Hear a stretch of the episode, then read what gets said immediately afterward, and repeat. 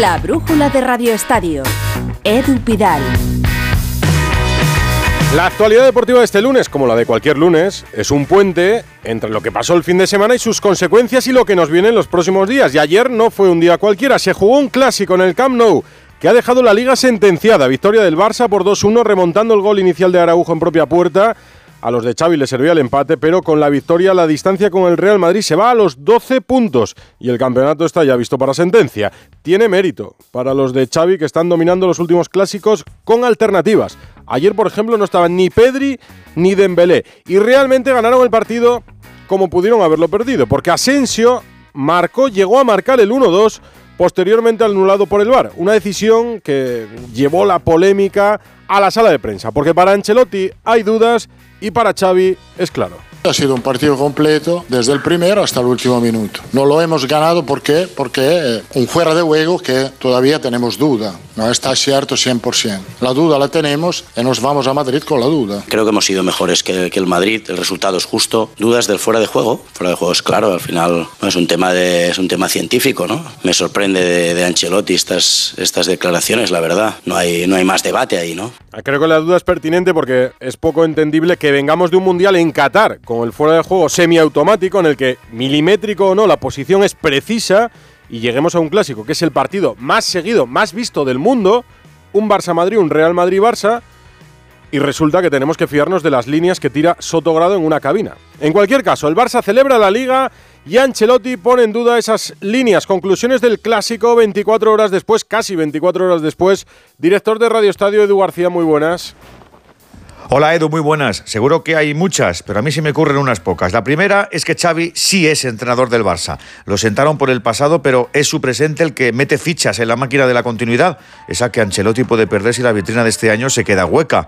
La segunda es que sin Messi, sin Cristiano, hemos de acostumbrarnos a clásicos corales donde actuaciones esterales y determinantes ya no son tan marcadas. La tercera es que tenemos que seguir trabajando para asumir que la tecnología arbitral la manejan personas y el factor humano trae consigo un margen de error innato por pequeño que sea. La cuarta es que las aficiones son cada vez más entregadas, más incondicionales, sin remilgos, viendo la realidad en sus colores y no haciendo concesión alguna al rival. Cuidado con la falta total de autocrítica. Y la quinta y última conclusión, la guerra fría en los palcos ha vuelto. El asunto Negreira puede pudrirlo todo y ayer sin comida fraternal y sin Florentino se evidencia que esto toma un camino separado con concertinas que puede cargarse la Superliga, el Fair Play y mucho más. El Barça ha ganado la liga, pero se mira el ombligo o puede perderlo todo en el campo del respeto. Claro, eh, bueno, absolutamente de acuerdo. No discuto ninguno de los títulos que ganó el Barça en todos estos años y no discuto esta liga, pero es sonrojante que la Porta siga sin dar explicaciones. Esto es así. Ataque diciendo que es una campañita y pide una investigación externa, pero si el investigador lo primero que hará será llamar a la Porta para preguntar por qué enriquecía al vicepresidente de los árbitros con dinero del Barça. Es tremendo todo. Y tenemos que hacer un ejercicio de fe para que nos expliquen. Le voy a preguntar a Palafox, ¿por qué, por ejemplo, la acción de Gaby con Ceballos no es roja? Sin balón, desentendiéndose del juego. Bueno, para mí es roja, para el Bar o para Sotogrado que estaba en el Bar, no.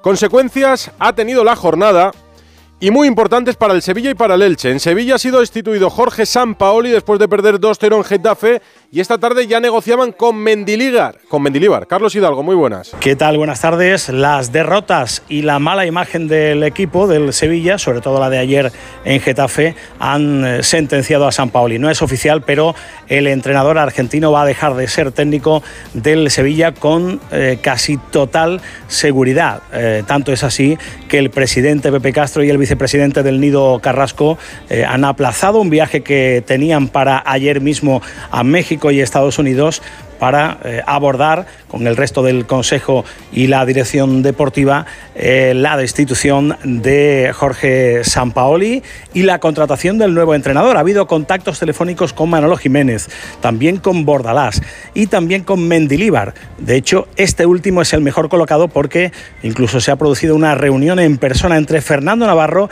adjunto a Monchi, al director deportivo en la capital de España, con Mendilíbar. A esta hora se negocia, insisto, con eh, Mendilibar porque el eh, técnico quiere eh, lo que resta de temporada y un año más y en principio el Sevilla solo quiere firmarle hasta el mes de junio. Pues luego me cuenta, si hay novedades antes de las 9 que termine este deporte en la brújula. En el Elche, desahuciado con 13 puntos, han despedido a Pablo Machín que sigue todavía sin sustituto. Y hoy lunes, lo que pasó, lo que pasará, ya saben, pues primer entrenamiento de la selección española de Luis de la Fuente, abierta para el público, para los medios, en la ciudad de Las Rozas. Allí ha estado, allí sigue, creo, pegado la roja. Fernando Burgos, muy buenas. Hola, ¿qué tal? Muy buenas, Edu. A ver, se apagan los ecos del primer entrenamiento de Luis de la Fuente como seleccionador absoluto, pero quiero comenzar en clave clásico. A ver. 14 horas después de acabar el clásico, se han vuelto a ver las caras Gaby Valde, Nacho, Ceballos y Carvajal. No ha pasado nada, ¿eh? Esto no es como en los clásicos de Mourinho, donde los del Madrid y los del Barça se dejaron de hablar. E incluso Arnau Tenas está con la sub-21. No, no se ha cruzado con Dani Carvajal. No ha pasado absolutamente nada. Aquí hay fraternidad y buen rollo. El que quiere Luis de la Fuente. Y hemos vivido un entrenamiento, a ver, no voy a exagerar, pero es que esto hace nada era imposible. Un entrenamiento histórico. Tres años y pico después, claro, tres años y pico después, hemos vuelto a ver al público en el campo principal de la ciudad del fútbol de las Rozas. 1.500 niños y niñas. Desde el 19 de diciembre del 2019, con Robert Moreno, se abría el campo principal a la afición. Luis Enrique le entraba urticaria. O sea, le tenía más miedo que un nublado. No quería ver a la gente. Él quería utilizar los entrenamientos para trabajar. ¿Qué es lo que ha hecho Luis de la Fuente hoy con los 26? incluidos Jeremy Pino y Borja Iglesias, que ayer contamos en el Radio Estadio Noche cómo sustituían de forma oficial tanto a Pedri como a Gerard Moreno. Y estaban los tres debutantes que han vivido un día maravilloso de fotos, de parabienes, de saludos, eh, en definitiva, lo que le pasa a un debutante cuando llega por primera vez a una concentración de la absoluta. El caso de David García, de Zubimendi y de José Lumato. José Lumato ha venido con, con su cuñado, se ha quedado en casa de Dani Carvajal la pasada noche y los dos han llegado juntos. Eh, los maridos de las hermanas Cañizares han llegado juntos a la residencia de la ciudad del fútbol. A ver, que hay cambios. No puede haber otra cosa. Es que es así. A rey muerto, rey puesto. Cada entrenador tiene su librillo, su filosofía. Lo que no hemos visto es ni el andamio ni el pantallón. Han pasado a mejor vida. Ya no está el andamio y el pantallón. Luis de la Fuente son métodos menos sofisticados, se podría decir así. Un entrenamiento que ha durado 50 minutos, la gente se ha vuelto loca con los internacionales. Sí, hay Gaby Manía, también en Madrid. Hay Gaby Manía. Han salido con botas todos menos Gaby y Alejandro Valde, que han hecho también un poco de bicicleta estática. Luego los jugadores casi todos han pasado por esa zona donde estaba el público, los niños y, las niñas muy jóvenes que no han parado de jalear los goles en las jugadas que han hecho algunos futbolistas de Luis de la Fuente y han firmado pues eh, cantidad de camisetas, fotografías, se han hecho también fotos con todos. Ha sido un día precioso, ya sabemos que es festivo en la capital de España, que ha hecho una temperatura maravillosa, maravillosa, no hace un pelo de frío y así ha comenzado la era Luis de la Fuente en este 20 de marzo del 2023. Le quedan por delante tres días aquí en Las Rozas, martes, miércoles y jueves, hasta viajar el próximo viernes a las 11 de la mañana hasta la capital de la Costa del Sol, hasta Málaga, donde el sábado se va a estrenar contra la Noruega de, de Haaland. Poco a poco te iré contando cosas porque todavía es muy pronto. Si va a jugar un 4-3-3, un 4-2-3-1, quién va a ser el medio centro, quién va a jugar de delantero centro. Hay cuatro delanteros centros, tres de ellos gallegos. En fin, que nos quedan todavía muchos días, muchas horas de entrenamiento para empezar a perfilar lo que va a ser el primer once de Luis de la Fuente como seleccionador absoluto. No se han separado de él ni Pablo Amo ni Javi López Vallejo, sus ayudantes. Hay alguno que permanece y me ha congratulado de la era Luis Enrique, sí, hay un par de ellos que están y mola mucho, mm. porque, pero hemos echado en falta, evidentemente, al doctor Cota. Es verdad, nos despedimos de aquí él eh, hace no mucho, ha iniciado una nueva etapa, la selección española ya single. Pues nos vas contando, primero esta noche con Aitor Gómez. Gracias, Fernando. De nada, hasta mañana. Novedades en La Roja este lunes, primer día de concentración de los de De La Fuente. Ya escuchan que con cambios este lunes de celebración para los españoles porque Fernando Alonso nos vuelve a ilusionar en la Fórmula 1 otra vez su Aston Martin tercero, otra vez por detrás de los Red Bull, después de que la FIA le devolviera el podium que celebró en el circuito. Dos carreras, dos terceros puestos, enorme el asturiano.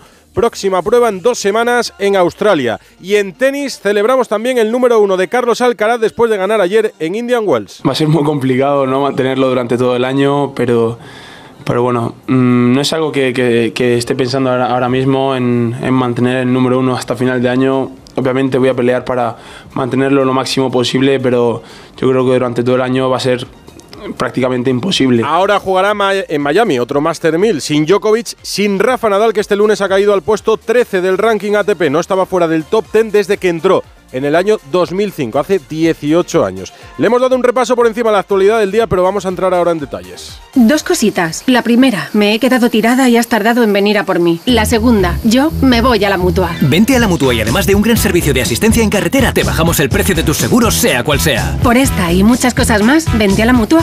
Llama al 91 555 5555 91 555 5555. Condiciones en mutua.es. ¡Vigor, gor, gor, gor, Toma Energisil Vigor. Energisil con maca contribuye a estimular el deseo sexual. Recuerda, energía masculina, Energisil Vigor. Una guitarra eléctrica bajo una tormenta eléctrica suena así. Y un coche eléctrico asegurado por línea directa, así.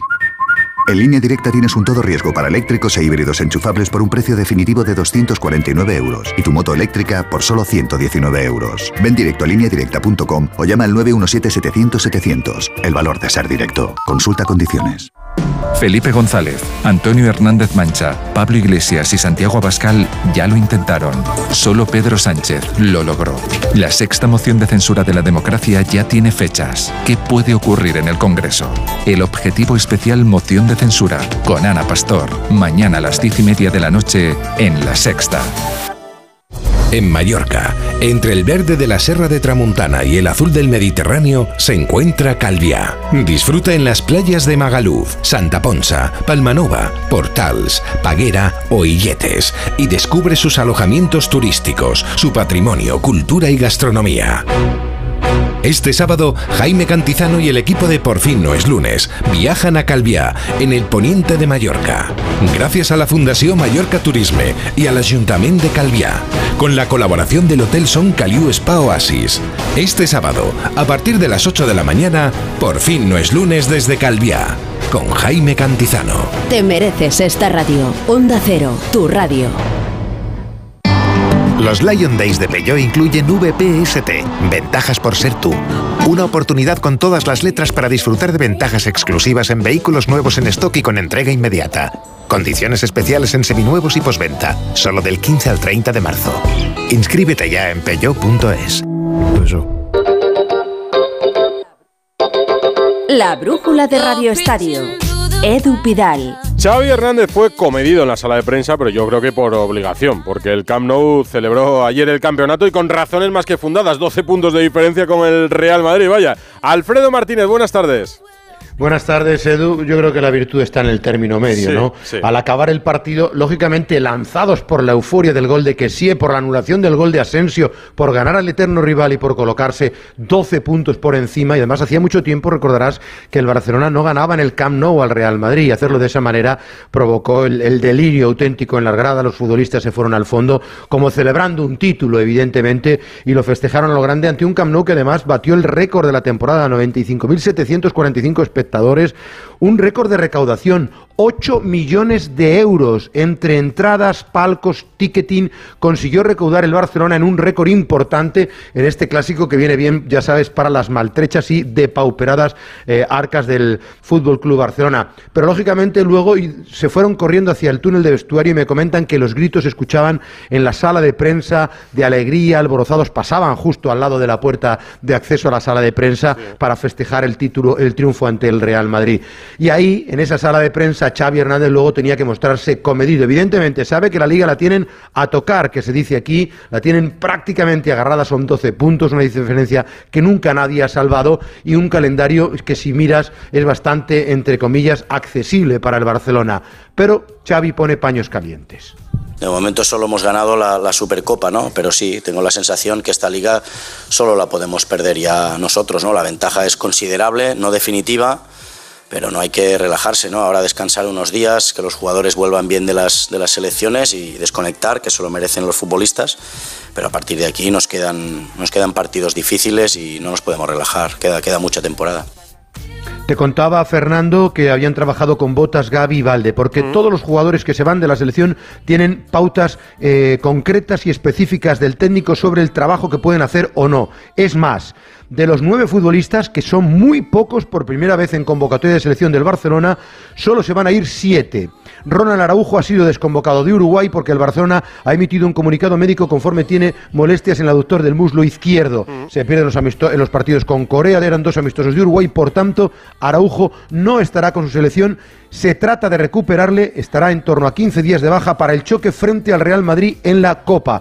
Se podría perder el partido de liguero a la vuelta frente al Elche. Frenkie de Jong, otro tanto, ha sido deconvocado por la selección holandesa de Ronald Koeman porque tiene molestias, tiene sobrecarga en los isquiotibiales. Son dos de los jugadores que más han jugado y por tanto no jugará frente a Gibraltar ni frente a Francia. Se queda en la ciudad condal para recuperarse. Este sí podría jugar frente al Elche, pero seguro estaría en el partido copero del día 5 de abril frente al Real Madrid. De tal manera, Edu, que solo se marchan Ter Stegen, Araujo, Le- perdón, Ter Stegen, Lewandowski, Christensen, Valde, Gavi, Kessie y mm, Koundé. Una representación mínima de un Barcelona que hoy ha trabajado de recuperación, que lo hará unos días suaves esta semana y tendrá prácticamente un fin de semana largo para la vuelta al trabajo una vez acabe el fin de semana. Pues mira, mejor para Xavi, que recupera Araujo justo para el partido importante que tiene, que es el de la Copa, ya que la Liga está más o menos encaminada. Gracias, Alfredo.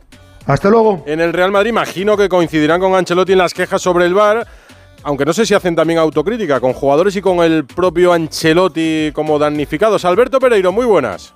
Hola Edu, ¿qué tal? Muy buenas. Pues no te voy a engañar, autocrítica he visto bastante poco en las llamadas que ha hecho Onda Cero esta mañana eh, acerca del vestuario, al propio vestuario, acerca del cuerpo técnico y a la Junta Directiva del Madrid. He visto bastante poquita, he visto incredulidad con ciertas decisiones de arbitrajes eh, que no vienen de ayer, que son eh, de antes. He visto eh, negación al sistema de videoarbitraje en la liga que no viene de ayer, que viene de antes.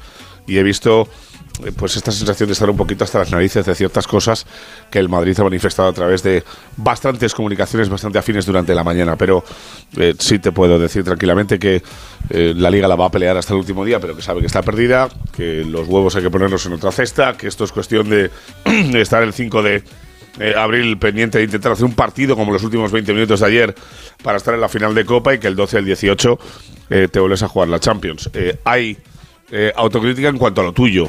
Eh, digo no tuyo no en cuanto al partido, sino de eh, señalar con el dedo a jugadores que sabes que se lleva bastante. Eh, y ahora mismo hay dos sobre todos los demás. Cross y Benzema, que están lejos de su punto de forma. Es verdad que Carvajal a nivel físico está bien, pero a nivel de terminar las jugadas ayer dejó mucho que desear. Y hay una respuesta eh, bastante clara para la pregunta que tiene todo el mundo después de que el Madrid eh, tenga la liga perdida, sabiendo que lleva dos títulos este año. ¿Qué va a pasar con Carlo eh, a final de ¿Y qué va a pasar con Bueno, Carlo? si- bueno, pues si toca metal en uno de los tres que le quedan, la liga la tiene complicada, seguirá. Si no, ya sabes que año en blanco de Copa, Liga y Champions, entrenador a la Y el mercado, aunque quede lejos Pereiro, pero después del mal partido de Benzema, la gente, el madridismo, la gente, digo, el madridismo vuelve a preguntarse, ¿va a haber un 9 para la temporada que viene? ¿El Madrid está en eso o no? ¿O no? Eh, mira, eh, sabes perfectamente que te conté pretemporada que en la última semana de mercado se miraron nueve complementarios a Karim. Eh, ahora se busca algo de bastante más nivel y no hay nada a la vista. Eh, vienen dos laterales, ya lo sabes, Vini Tobías que ya está eh, confirmado para el lateral derecho que está en el Castilla y Fran García por el izquierdo. Aquí es Bellingham, Bellingham, Bellingham, que ha hecho un fin de semana tremendo y que tiene al Dortmund líder. Y para hablar de futbolistas complementarios que pueden suplir posiciones eh, de jugadores que se van como Asensio y como, y como Ceballos, pues de Gabri Veiga y de Cabarasquelia, pues ya te puedo hablar otro día que tenemos tiempo. Pues a descansar el Real Madrid, ¿cuánta gente se marcha? Se marchan 13 porque eh, ha habido una novedad, que es que Álava al final sí que se marcha porque a Madrid interesa para que entrene un poquito y a la vuelta esté bien. Y Rudiger se queda de acuerdo con Flick, así que chao, chao. Así están las cosas. 9 menos 10, 8 menos 10 en Canarias. La brújula de Radio Estadio.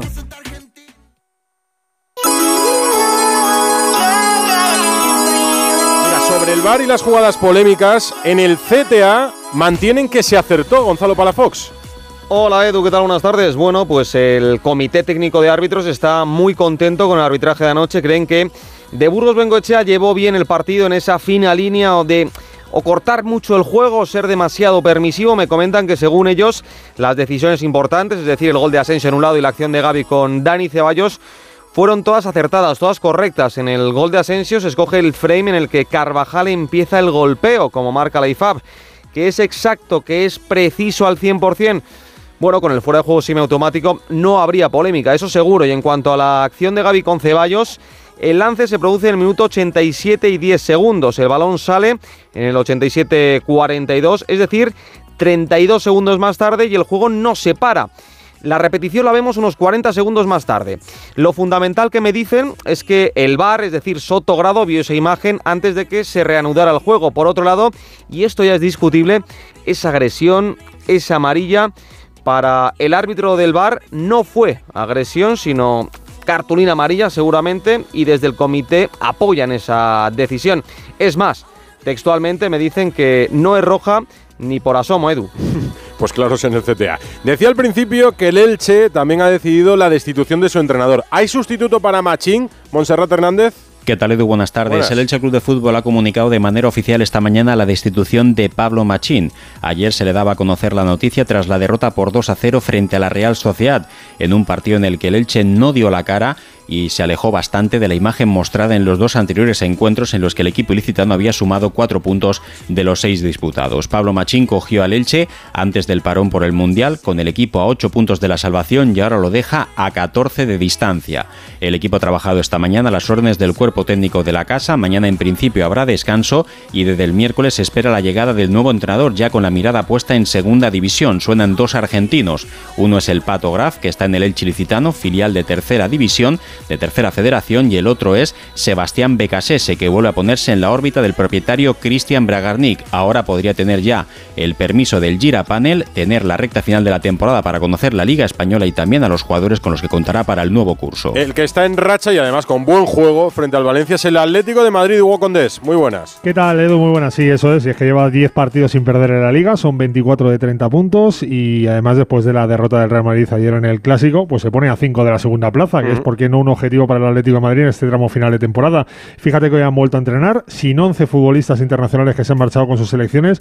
De esos 11 te destaco a dos, a Doherty y a Condopia, que son futbolistas que prácticamente no tienen minutos con el Atlético de Madrid, pero que son titularísimos, indiscutibles con su selección y que incluso les va a venir bien coger ritmo. Así que el Atlético de Madrid entrenando, como se dice, en capilla y preparando el siguiente partido dentro de dos semanas. Así está el Atleti. Más fútbol, más noticias de este lunes festivo en la Comunidad de Madrid. Andrés Aránguez. ¿Qué tal, Edu? Quedan dos semanas para que vuelva a la Liga, tres para la visita del Valencia a la Almería y ya se ha empezado a movilizar el, el, conjunto Che para el encuentro del domingo del 9 de abril en Almería, ya que el club ha anunciado que va a fletar autobuses gratuitos para la afición. El conjunto de Mestalla tendrá 530 entradas disponibles a un precio de 25 euros cada una y están dispuestos a financiar el viaje de su hinchada en este duelo trascendental para la lucha por evitar el descenso. En Valladolid, el alcalde Óscar Puente, candidato del PSOE de la reelección, ha anunciado que proyecta construir un estadio en la ciudad para 10 o 12 mil espectadores, sin precisar qué deporte ni en qué ubicación, y ha señalado que espera que el convenio con el club pucelano se firme antes del 28 de mayo y que las obras empiecen en verano. En el Atleti de Bilbao, este parón de selecciones debe servir para desatascar la situación de los jugadores sin renovar,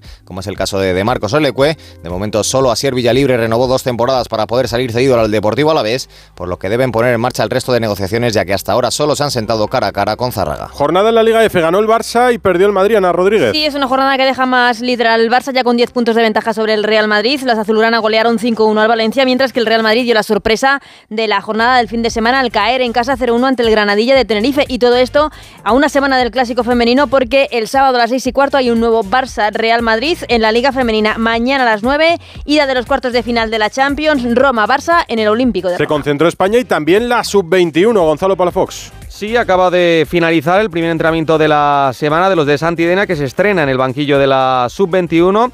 Eso sí, hay que decir que eh, no van a jugar ningún partido oficial en estos días al estar clasificados para el europeo de junio. Son dos amistosos el viernes ante Suiza en Almería en el Power Horse y la próxima semana en Francia. El jugador de la Real Sociedad, Ander Barrenechea, sustituido a Jeremy Pino, hicieron una lista en la que hay jugadores importantes como Aguirre Zabala del Atlético, Hugo Guillamón del Valencia, Gabriel Vega del Celta, Rodrigo Riquelme del Girona o Sergio Camello del Rayo Vallecano. Fórmula 1, gran carrera, segundo podio, y no sé qué nos espera para el futuro, si habrá mejoras. Joan Vila del Prat. Buenas, buenas. buenas. Eh, vamos a ver, la carrera fantástica. ¿Qué podemos esperar para el futuro? Pues eh, creo que eh, evolución, porque ellos tienen más tiempo que Red Bull y que otros equipos en cuanto a túnel de viento y en, en cuanto a todos los trabajos de cálculos matemáticos de CFD, que se llama. Esto le da más posibilidades de avanzar en, la, en el desarrollo del coche y eso es lo que tiene en este momento Aston Martin comparado con Red Bull. Vemos un Fernando brillante, eh, que no pierde oportunidad, que está allí, que con ganas, con ilusión, un equipo todo concentrado, bastante fiabilidad. eh, la verdad es que todo está bastante ilusionante. Yo creo que nos volvemos a acercar a lo que vivimos en 2005, pero bueno, no me quiero ilusionar demasiado, me ilusiono de momento. Gracias, Joan. A vosotros. Tenis, Indian Wells, victoria de Carlos Alcaraz, vuelta al número uno y Miami en el horizonte, Rafa Plaza. Hola Edu, todo Hola. una vez. Eh, ganó ayer en una final que dominó de principio a fin a Medvedev para sumar bueno, su primer título en Indian Wells, convertirse en el campeón más joven de la historia y recuperar el número uno. Eso sí, no hay parón porque empieza ya en Miami. De hecho, ya ha empezado hoy la previa y Alcaraz acaba de conocer hace un ratito que va a jugar contra Bagnis o contra un jugador de la previa. Eso sí, va a ser el próximo viernes o el sábado, así que tiene unos días para poder tomar algo de aire. Nos duele la vista de ver a Rafa Nadal fuera del top 10 después de 18 años, pero supongo que es una cosa natural. Muy raro verle decimotercero, como ha salido hoy en la clasificación ATP. Eh, es natural, pero bueno, ojo, porque eso significaría, por ejemplo, que si sigue así, en Roland Garros podría jugar con Djokovic o con Alcaraz en una hipotética cuarta ronda, o sea que, que cuidado. Pues sí, ojo, gracias Rafa. Baloncesto, jornada CB, Real Madrid, Barça y Basconia empatados a victorias, Albert Arranz. Buenas tardes, Edu. La vigésimo tercera jornada nos deja triple empate al frente de la tabla tras la victoria del Barça en Málaga con la Provítola, una asistencia del doble-doble y la derrota del Real Madrid en casa ante Cazú Basconia con 19 puntos de Marcus Howard y a pesar de los 21 de Decky con Rudy convirtiéndose en el tercer máximo triplista de la historia de la competición por detrás de Navarro y Herreros. Tenerife cuarto vence por 20 en Santiago con 18-4 triples de Salin y el Juventud quinto se exhibe superando el centenar de puntos más 17 ante Fuenlabrada con Simon Birgander con 23 puntos, 15 rebotes, 12 de ataque a uno del tope histórico. Granca se gusta también, más 18 y superando los 100 ante UCAM Murcia con 20 de Balceroski, cerrando zona playoff Unicaja y Valencia. Los Taroncha más 8 ante Granada, con 6 jugadores en dobles figuras de anotación. Zaragoza sube, imponiéndose en Lugo con partidazo de Jovic, 18 puntos, 6 rebotes, 5 asistencias en un primer cuarto impoluto. Y Girona baja, cao en Bilbao ante los 18 de Francis Alonso. Ojo a los de Eito, que ayer sumaba 1.100 partidos ACB, pero ya a tres victorias de la zona roja. Y ahí en pugna por permanencia, exhibición en Manresa del MVP de la jornada, Jerry Harding, que coloca al Betis en zona roja y saca al Baxi. Históricos 41 puntos del de Kansas, la quinta mejor marca ACB en este siglo, incluyendo 6 triples y un 11 de 11 en tiros libres para un bárbaro 39 de valoración. Y los lunes los despide siempre Raúl Granado. El brujulazo ¿Qué es eso? con Raúl Granado. ¡Ole tú! ¡Ole tú! Juventud, divino tesoro. Eh, o no. Espíritu de superación, divino tesoro. Porque lo primero nos vale para los 19 años de Carlos Alcaraz, pero lo segundo nos vale para los 41 de Fernando Alonso. La edad no es un número, es una realidad. Pero también lo es que tenemos ejemplos de cómo la profesionalidad de un deportista de élite lo convierte en leyenda no solo por sus títulos de juventud, sino por los que mantiene con el tiempo. Cuando alabamos la juventud como exponente de triunfalismo, olvidamos que la longevidad de un deportista lleva implícito el mismo nivel de esfuerzo, pero muchas horas más de trabajo para mantenerse en lo más alto. Por esa manía nuestra de alabar lo nuevo para olvidar lo ya amortizado. Fernando y Carlos, divinos tesoros. Uno es el uno del mundo, el otro el 3 buscando la 33. Todo llega. El sobre el tiempo